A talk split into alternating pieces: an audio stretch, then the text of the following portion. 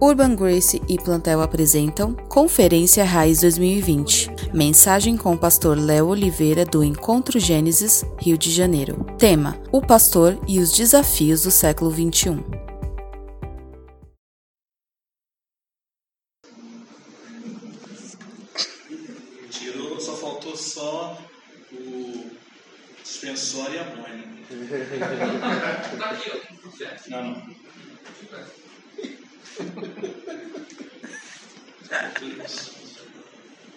Tarde a todos. Meu nome é Léo Oliveira, eu estou pastor do Encontro Gênesis Igreja Cristã. É uma pequena paróquia que fica aqui em Nova Iguaçu e nós já estamos nessa plantação há quatro anos. Estou casado há 15 anos com a Dedê, aquela menina que parece um floquinho de neve. Sou apaixonado por ela. E já estou plantando igrejas desde 2005. E muita coisa já vi, já experimentei, muitas ondas vi passando, muitos chus, muitos chá. Mas uma coisa eu tenho notado nisso tudo é que o verdadeiro evangelho tem predominado, e isso é fabuloso. Eu recebi a incumbência de compartilhar hoje com vocês, dentro do tema proposto, o assunto o pastor e os desafios do século 21. Eu fiquei ali gravando, transmitindo e fiquei pensando o que falar depois que o Jonas falou, o Léo, agora o Everson. Fiquei assim, falei, Senhor, tem misericórdia. Mas vamos lá. Abra suas Bíblias ou destravem os seus smartphones em Tito, capítulo 3, verso 14. Tito, capítulo 3, verso 14. Diz assim: Quanto aos nossos, que aprendam a dedicar-se à prática de boas obras, a fim de que supram as necessidades diárias e não sejam improdutivos. Vamos orar.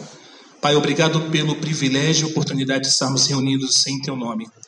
Fala aos nossos corações e que possamos estar sensíveis à Tua voz. Essa é a nossa súplica, no nome de Jesus. Amém. Gente bonita de Deus, um tema que eu tenho buscado viver, estudar, é os desafios do século 21. Como pastor, como plantador, tenho buscado muito estudar sobre a missão de Deus. E estamos vivendo uma época hoje onde pensar missão no aspecto eclesiológico, pensar missão na vida da igreja, no chão da igreja, diz respeito a aspectos onde a benevolência faz muita diferença. Uma vez eu estava no, no trem daqui da nossa cidade e vi uma moça que estava dormindo e ela estava com, com um smartphone, um, um iPhone. E quando chegamos na estação do metrô, ela, do, do trem, ela acordou bem assustada e correu, foi embora. Só que ela deixou o seu aparelho no banco. E astutamente, um jovem de terno pegou o celular e colocou no bolso. E uma senhora viu a situação, né? E começou a gritar: Olha, seu telefone ficou, seu telefone ficou. Olha, gritando, e a menina foi embora. E aí fechou, foi embora. E nisso ela fitou os olhos no rapaz e falou: Olha, você tem que entregar esse celular. Você precisa entregar para os seguranças do, da supervia. E aquele jovem falou de uma maneira muito simples: achado não é roubado. E eu falei: Eu não ouvi isso. Não ouvi, não ouvi, não é possível. Típico dos malandros. A imagem que ficou conhecida, infelizmente, a nossa cidade. Eu não vou fazer média aqui em relação aos aspectos negativos da nossa cultura aqui no Rio de Janeiro. Infelizmente, carioca ele é conhecido como malandro por coisas como essa. Daí, uma, daí a pouco um, um debate acirrado dentro uh, daquele vagão, só faltou o Datena ali para mediar. Né? Uns diziam que o rapaz deveria entregar o celular, E outros, não, isso aí é seu, acabou. A senhorinha, aquela senhorinha, simplesmente pegou o, o rapagão pela orelha e levou até o guarda. Eu falei, uau! Eu olhei aquela situação e falei, uau!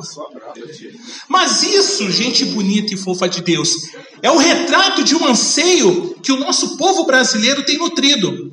O anseio pelas coisas corretas acontecerem. Ou pelo menos de pessoas terem prática de boas obras, de serem benevolentes, de serem praticantes do bem, de ser gente do bem, como se fala por aí. Isso é um anseio do brasileiro. E isso está se traduzindo em vários aspectos da nossa sociedade. Desde a coisa mais lúdica, a gente vai ver, por exemplo, porque os filmes de super-herói, meus ícones de infância, Marvel, DC Comics, têm bombado nas bilheterias do cinema. É incrível!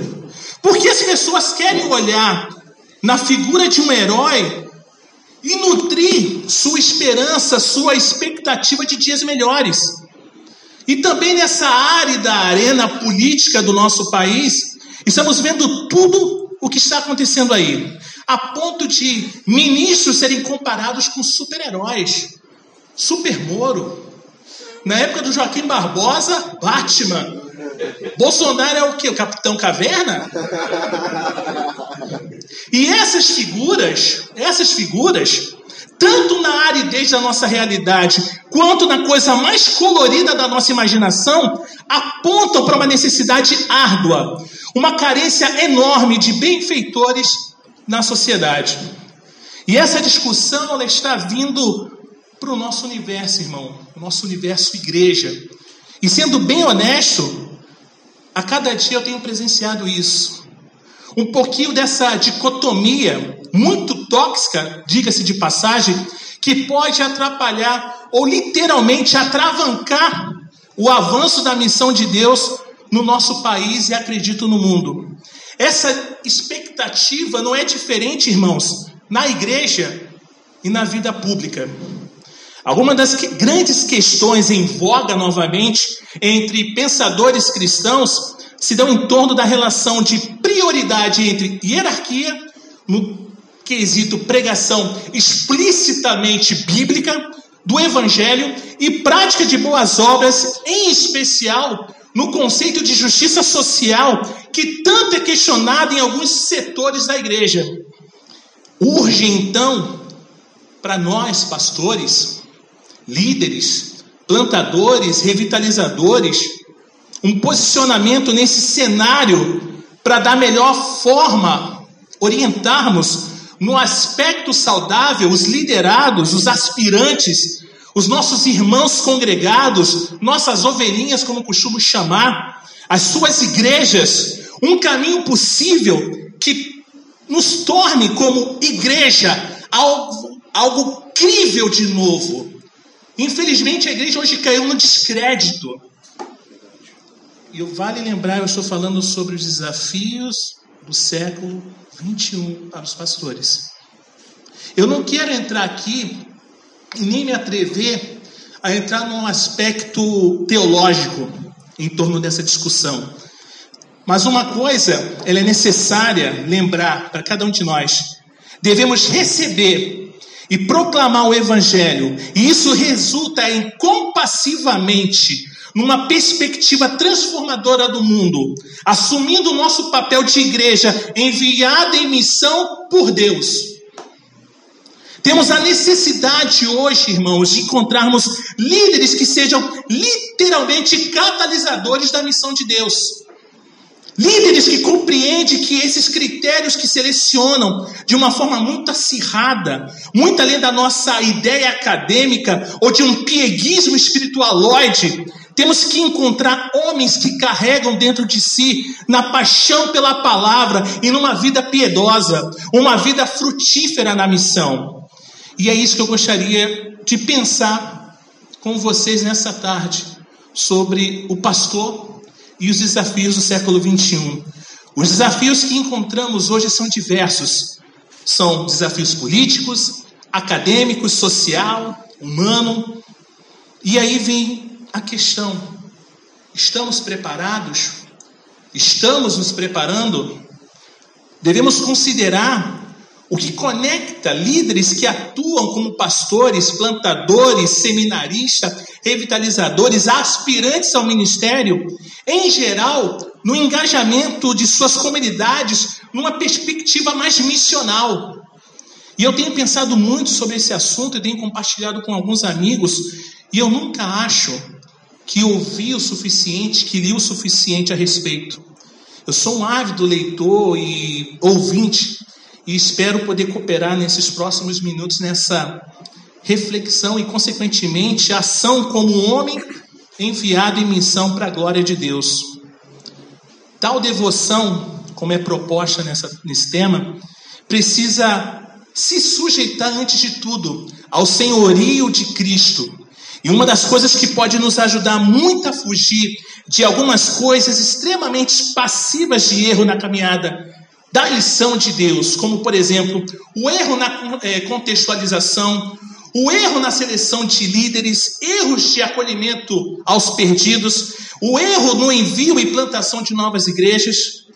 Precisamos de uma compreensão e um jargão que eu acredito ser relembrado todos os dias entre nós e que devemos sempre carregar conosco em nossos corações é que todos nós que atuamos como pastores titulares somos, na verdade, pastores auxiliares. Nós hoje queremos ser os, os capitães do mato da igreja, queremos dar as ordens e não ouvir aquilo que a palavra tem nos direcionado a fazer. Queremos trazer tudo que é tipo de pano e num grande, é, grande, uma grande colcha de retalho, pegar aquilo que Denver, que Keller faz e vamos colocar em Nova Iguaçu porque vai dar certo. Mas eu não consigo caminhar entre a, a, sujeira da minha rua e me compadecer e pegar uma vassoura e buscar junto com a minha igreja limpar a rua da minha paróquia e testemunhar Cristo.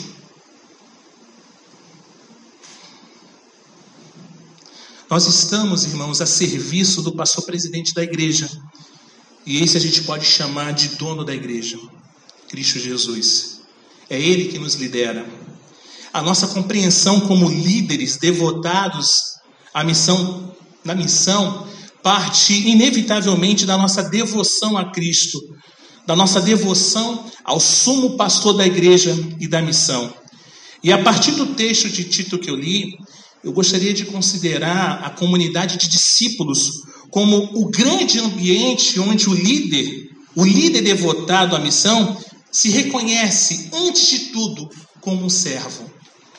Reconhecer-se como servo, um líder servo que literalmente é um líder devotado à missão. Eu quero novamente voltar os nossos olhos ao texto de Tito 3,14 e observar as palavras iniciais desse texto.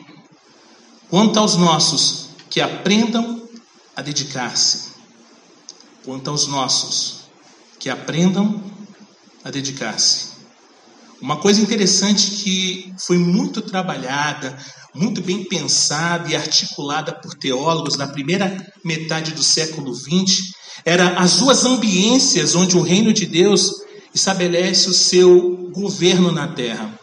Onde o reino de Deus não é apenas uma concepção etérea, uma concepção que fica na nuvem, uma concepção talvez religiosa, mas sim uma concepção prática. Esses teólogos da primeira metade do século XX observavam o reino de Deus em duas ambiências principais que podemos relacionar com essas duas palavras que iniciam o verso 14 de Tito 3. E eu quero pensar com vocês nesse aspecto do reino de Deus, em observarmos que Deus governa o mundo através do seu reino, quando tem na sua igreja, dentro da igreja, no seio da igreja, a pregação da palavra, o ensino do evangelho, a administração da ceia, do batismo, a vida da igreja em geral. E esse é um aspecto do reino de Deus que muitos consideram ser o reino como um todo, o reino absolutizado. Mas o que esses teólogos nos ajudaram a repensar e ajudaram a igreja a repensar ao longo da história é que o reino de Deus também se manifesta na vida pública. O reino de Deus se manifesta, portanto, em discípulos enviados ao mundo. Então, eu quero pensar um pouco, ou considerar, talvez, a ideia de quanto aos nossos que aprendam a se dedicar nessa ideia de uma comunidade vinculada ao conceito do nosso senso de pertencimento que Paulo tinha com a comunidade de Creta. E quero pensar também na necessidade do aprendizado e da dedicação como estilo de vida de todo discípulo. Falamos sobre os desafios do século XXI, o conceito, as dificuldades, mas precisamos reconhecer que esses desafios estão aí porque nós, em algum momento, negligenciamos, não fomos relevantes, nos acovardamos. Optamos em tornar a igreja atrativa, atrativa pelos métodos errados. Tornamos a noiva tão suja quanto o mundo está. A maioria das igrejas ainda acham que o missionário, que a pessoa enviada em missões, é a pessoa que tem um currículo transcultural, aprende um outro idioma, que tem que tirar um visto para um outro país, precisa passar por um prático durante um período para se ambientar com aquela determinada cultura. Mas, irmãos, voltando para a palavra, voltando para o Evangelho, voltando para o grande texto da grande comissão de Mateus 28, 16 ao 20, o que vamos perceber é que a missão é empreendida no lugar de nascedouro de cada homem e mulher alcançada, alcançados pela graça de Deus. A missão não depende do curso. Assim como o pastor não depende do seminário. Então, cada crente nascido de novo, cheio do Espírito Santo e inspirado pelo Evangelho, tem que cumprir e obedecer o que Cristo ordenou. Não sugeriu, não deu uma boa ideia, não fez uma indicação bibliográfica, irmãos. Precisamos compreender como gente que serve a Cristo. E servos não têm escolhas. Servos apenas obedecem. E nessa perspectiva de obediência é que vamos ver não apenas um, dois, um coletivo ou um departamento agindo em missão. Uma comunidade que abraça calorosamente um chamado de Cristo para sermos trabalhadores em sua seara. As nossas igrejas têm vivido a grande problemática do consumismo por nossa culpa mesmo enquanto pastores e líderes. Mas a grande realidade é que a comunidade composta por discípulos é aquela que vai testemunhar da graça divina, é aquela que vai testemunhar do evangelho para o mundo. Eu costumo sempre, em toda postagem que eu faço para nossa paróquia, eu sempre coloco uma hashtag. Eu acredito, nós acreditamos na igreja. Eu acredito nessa igreja. Eu luto por essa igreja. Luto de verdade. Os dias são maus. Cada vez mais precisamos nos posicionar. Eu continuo acreditando na igreja. Quando iniciamos a nossa observação nas primeiras palavras do verso 14 de Tito 3, lemos Paulo escrevendo para aqueles irmãos. Logo depois dos versos 12 e 13, ele tem mencionado os seus afetos, a sua saudade o seu desejo de encontro com Tito, seu próprio discípulo. Paulo foi plantador daquela igreja e depois enviou seu jovem discípulo Tito para assumir a, função de presbítero e pastor daquela comunidade. A relação de Paulo é visível em todas as pastorais. Vamos ver isso em 1 e 2 Timóteo, Tito, Filemão. Nós vamos ver uma relação profunda e absolutamente comunitária entre esses irmãos. Não é uma relação institucional meramente burocrática. Não é uma relação fria, uma relação comercial, como vemos em muitos ambientes. Mas é uma relação afetuosa. É uma relação de amigos, de irmãos, de pessoas que se amam. É nesse ambiente que podemos ver a missão avançando para a glória do Pai. É nesse ambiente comunitário. É isso que nós, como irmãos, devemos nutrir. Nesse ambiente, Seja ele com 500 pessoas, 100 pessoas, 50 pessoas, 9 pessoas. Não importa. Gênesis tem 9 pessoas. Nove. Eu vou ser o jardim de infância apresentando as ovelhinhas para o Senhor. Sério? Vou ficar todo bobo, você eu aqui. Cantar o hino. Enfim. Não importa. É nisso que vemos o amor sendo, na verdade, a grande diferença, o vínculo perfeito. O amor sem medidas, como Agostinho inspirava. Como um fluxo de vida que faz com que a realidade de seguir a Jesus não seja um, mero rito, que faz com que a realidade de seguir a Jesus não seja um cerimonial, que faz com que a realidade de seguir a Jesus torne-se algo irresistível. Portanto, torne-se o cumprimento da missão dele para nós, enquanto seus discípulos. Eu quero falar em primeiro lugar, começar a dissecar esse texto com os desafios do século 21, portanto, devemos nos levar a ser comunitários. Nós precisamos aprender a nos envolver com pessoas. Eu não estou falando você fazer uma lista de transmissão no WhatsApp. Eu não estou dizendo você. Não. Estou dizendo convidar para um café. Você abraçar, sentir o suor, o mau cheiro, talvez. Hoje nós não queremos nos relacionar mais. Não queremos ter vida na vida sabe? Eu tô ali do outro lado. Muitas vezes é engraçado. Minha esposa e eu, nós estamos numa casa que é grande, né? É, e eu tô lá no meu escritório. Aí eu sinto saudade da minha esposa. Eu faço a minha culpa. Eu, oi amor, eu te amo. Aí eu coloco seu. Ela, vem falar comigo. Falei, Senhor, me, me tira dessa, dessa, dessa prisão. Sabe? É tão fácil, é só descer. Eu vou descer dois lances de escada. Mas não, nós não queremos ter mais esse convívio.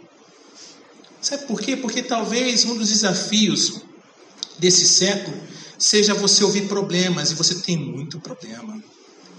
Você não quer mais trazer problemas para você. Você fala com a pessoa lá, tudo bem, você não quer, você, você pensa assim, não fale que está tudo mal. Não fale. As pessoas, quando me perguntam, eu estou mal, eu falo, e ele está tudo bem? Não está, não, cara.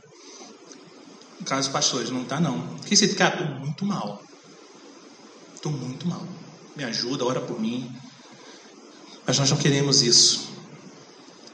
Eu gosto sempre de pensar que as últimas palavras de uma pessoa são dignas de nota. São muito importantes. E as últimas palavras de Paulo, ao praticamente concluir essa carta, e estamos aqui no penúltimo verso de Tito 3, elas são dignas da nossa atenção. Elas reverberam para nós hoje uma realidade que precisa ser observada com muito cuidado, com muito crivo, com muito apreço. Ele se refere àqueles irmãos cretenses como nossos. Isso me chamou a atenção. O que mais tem roubado a credibilidade de pastores é a falta de um convívio saudável com a igreja se existe algo que tem dilacerado as nossas vidas, as vidas de muitos amigos de ministério, tem sido literalmente arrebentada do emocional, somatizando no físico, porque não existe um ambiente comunitário. Esses líderes não são comunitários. Adquiriram tantas patologias que não conseguem mais olhar nem para a própria família, muitas vezes como família. Então, se partirmos do pressuposto que muitos líderes não conseguem ter credibilidade, não conseguem ter vivência com sua própria família, com suas esposas, com seus filhos, que dirá com a comunidade de fé que ele pastoreia? Não adianta elaborarmos grandes conferências, encontros intencionais, muito bem construídos, pensados para falar sobre os desafios do século 21, 22, 23, geração Y, geração Z. Não adianta nada fazer isso que tem como finalidade alcançar os perdidos. Queremos trazer pessoas para o Evangelho, não trazer pessoas para a igreja, vamos ser honestos. Vamos pensar assim. Essas coisas não são absolutamente mais em si mesmas, mas elas não são o nosso propósito. Se não, e justamente talvez por isso, os nossos relacionamentos não acontecem nas igrejas e não somos seres comunitários. Antes somos pretensos e desculpe-me pela palavra, péssimos empresários. Porque se fôssemos bom, talvez a coisa iria acontecer e a máquina ia girar. E antes de incorrermos no erro da automatização de ministérios, precisamos voltar a ser seres humanos alcançados pela graça. Seres humanos que são tirados dessa cápsula chamada ego, dessa cápsula chamada indivíduo que carece de transformação e começam a enxergar no, enxergar no outro, começam a enxergar no próprio o fluxo do amor de Deus em sua própria vida. Gente bonita e fofa de Deus, nós precisamos ser comunitários. Essa realidade na vida comunitária tão pouco irá brotar no, dos nossos apelos emocionais, irmãos. Não é de repente apagando as luzes, as luzes vindo em mim, eu abrindo as mãos. Não é isso. Essa realidade na vida comunitária tão pouco vai brotar dessa forma. Essa realidade da vida comunitária da igreja reside na graça soberana do nosso Senhor Jesus. Essa realidade da vida comunitária na igreja deve ser a causa das nossas orações, tanto quanto o desejo de vermos pessoas receber nova vida em Jesus, arrependendo-nos dos nossos pecados, vendo pessoas sendo batizadas. Se queremos ver pessoas nascendo de novo em nossas igrejas, precisamos ser igreja de verdade. Ou seja, Comunidade onde Jesus, como Senhor, faz com que sejamos seus semelhantes. Faz com que sejamos pessoas de fato atrativas. Não vamos depender de atracionalidade artificial, mecânica, robótica, dependente de financiamento para que os nossos espaços de reuniões tornem-se palatáveis para o nosso consumo religioso. Antes, o que Deus deseja fazer é de nós, como tabernáculos viventes, como santuários vivos de Deus, o povo cheio da graça de verdade. É nesse ambiente, irmãos, que a comunidade brota. Não é apenas da grande e boa ideia que supre a necessidade de relacionamento de uma sociedade absolutamente individualista. A comunidade cristã é central para a formação da identidade cristã, não vamos nos formar como seres comunitários isolados dessa realidade. Quando olhamos para o Deus Trino, vemos uma relação comunitária.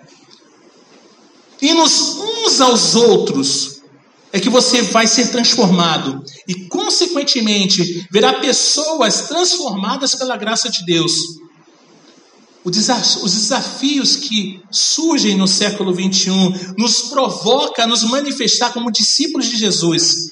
Precisamos nos enxergar como discípulos de Jesus antes de sermos líderes. Eu sou pastor. Problema é seu, você é, é, você é servo, você é discípulo. Cara, que pastor às vezes é tão arrogante, cara. Arrota arrogância.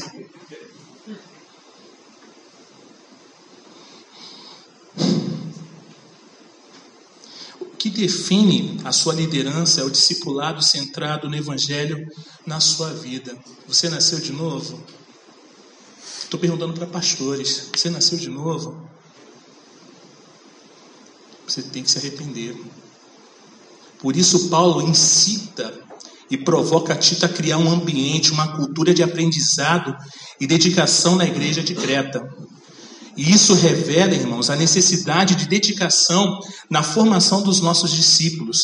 Isso passa diretamente por nós e tem como consequência, tem como alvo, tem como fruto pessoas sendo alcançadas pelo Evangelho. O reino de Deus estabelece o seu governo na terra quando de dentro da igreja a palavra, os sacramentos ou as ordenanças para alguns a vida da igreja em geral é nutrida e, consequentemente, na vida pública, onde essas pessoas, literalmente, sendo eclesia, sendo chamados para fora, interagem na vida pública como peças de transformação, vasos de barro sem dignidade em si mesmos, mas cheios do tesouro da graça de Deus. Aptos, capacitados, habilitados a serem missionários na esfera pública. Mas Não criamos em nossa comunidade um monastério. Não criamos uma comunidade hippie, como alguns desigrejados tentam fazer hoje. A turma só fica dando novos nomes e tentando inventar a pólvora. Precisamos ser uma comunidade acolhedora e não uma comunidade de lambedores de ferida uns dos outros. Desculpe-me o termo tão escatológico. Mas é isso que acontece hoje. Esses irmãos precisam ser alcançados pelo Evangelho. Esses que acreditam que a comunidade é a obra redentora de Deus em suas vidas. A comunidade pode ser sim o caminho e o trilho onde a redenção acontece, à medida em que não nos tornamos trincheiras, nos escondendo da realidade da sociedade e nos tornamos comunidades alternativas para muito além disso, no formato eclesiológico, a comunidade de discípulos ela pode acontecer numa mega church, numa pequena paróquia de nove membros, pode acontecer num grupo caseiro, não importa o formato. O que importa é o conteúdo. O Evangelho é o que vai nos tornar comunidade de discípulos. O Evangelho é o que pode nos capacitar a ser esse povo que interage com a realidade similar ao que Tito tinha que lidar com um jovem pastor, diga-se de passagem, na ilha de Creta. Tito, a gente olha no capítulo 1, lidava com é, mal falados, insubordinados, caluniadores, como dizia um vídeo de Orestes Quécias, clássico no YouTube enganadores, sempre mentirosos, feras malignas, glutões preguiçosos. Vocês acham que esse tipo de gente acabou, irmãos? Era esse um olhar de um filósofo da época para a realidade daquela cidade. Uma leitura de um filósofo da época, como hoje em dia fazem os pondés da vida, os cloves de barros da vida, que tanto povoam o imaginário da turma. A pastorada de hoje tem olhado muito o que essa turma fala. Muita coisa interessante, outras totalmente dispensáveis. Irmãos, precisamos considerar que a realidade com a qual estamos lidando nesse século, os desafios desse século, uma realidade de pecadores, do tipo que gente que temos que lidar. Se formos só comunidade, essas pessoas literalmente podem contaminar o rebanho. Se formos só discípulos, muitas vezes no rigor, na necessidade rigorosa de estarmos ali restritos ao ensino do Evangelho, não vamos alcançar o perdido. Então, nesse equilíbrio e fugindo de dicotomias, é que precisamos nutrir comunidades devotadas à missão. O líder devotado à missão, portanto, torna-se alguém que catalisa uma realidade comunitária devotada à missão. Que Deus nos bendiga.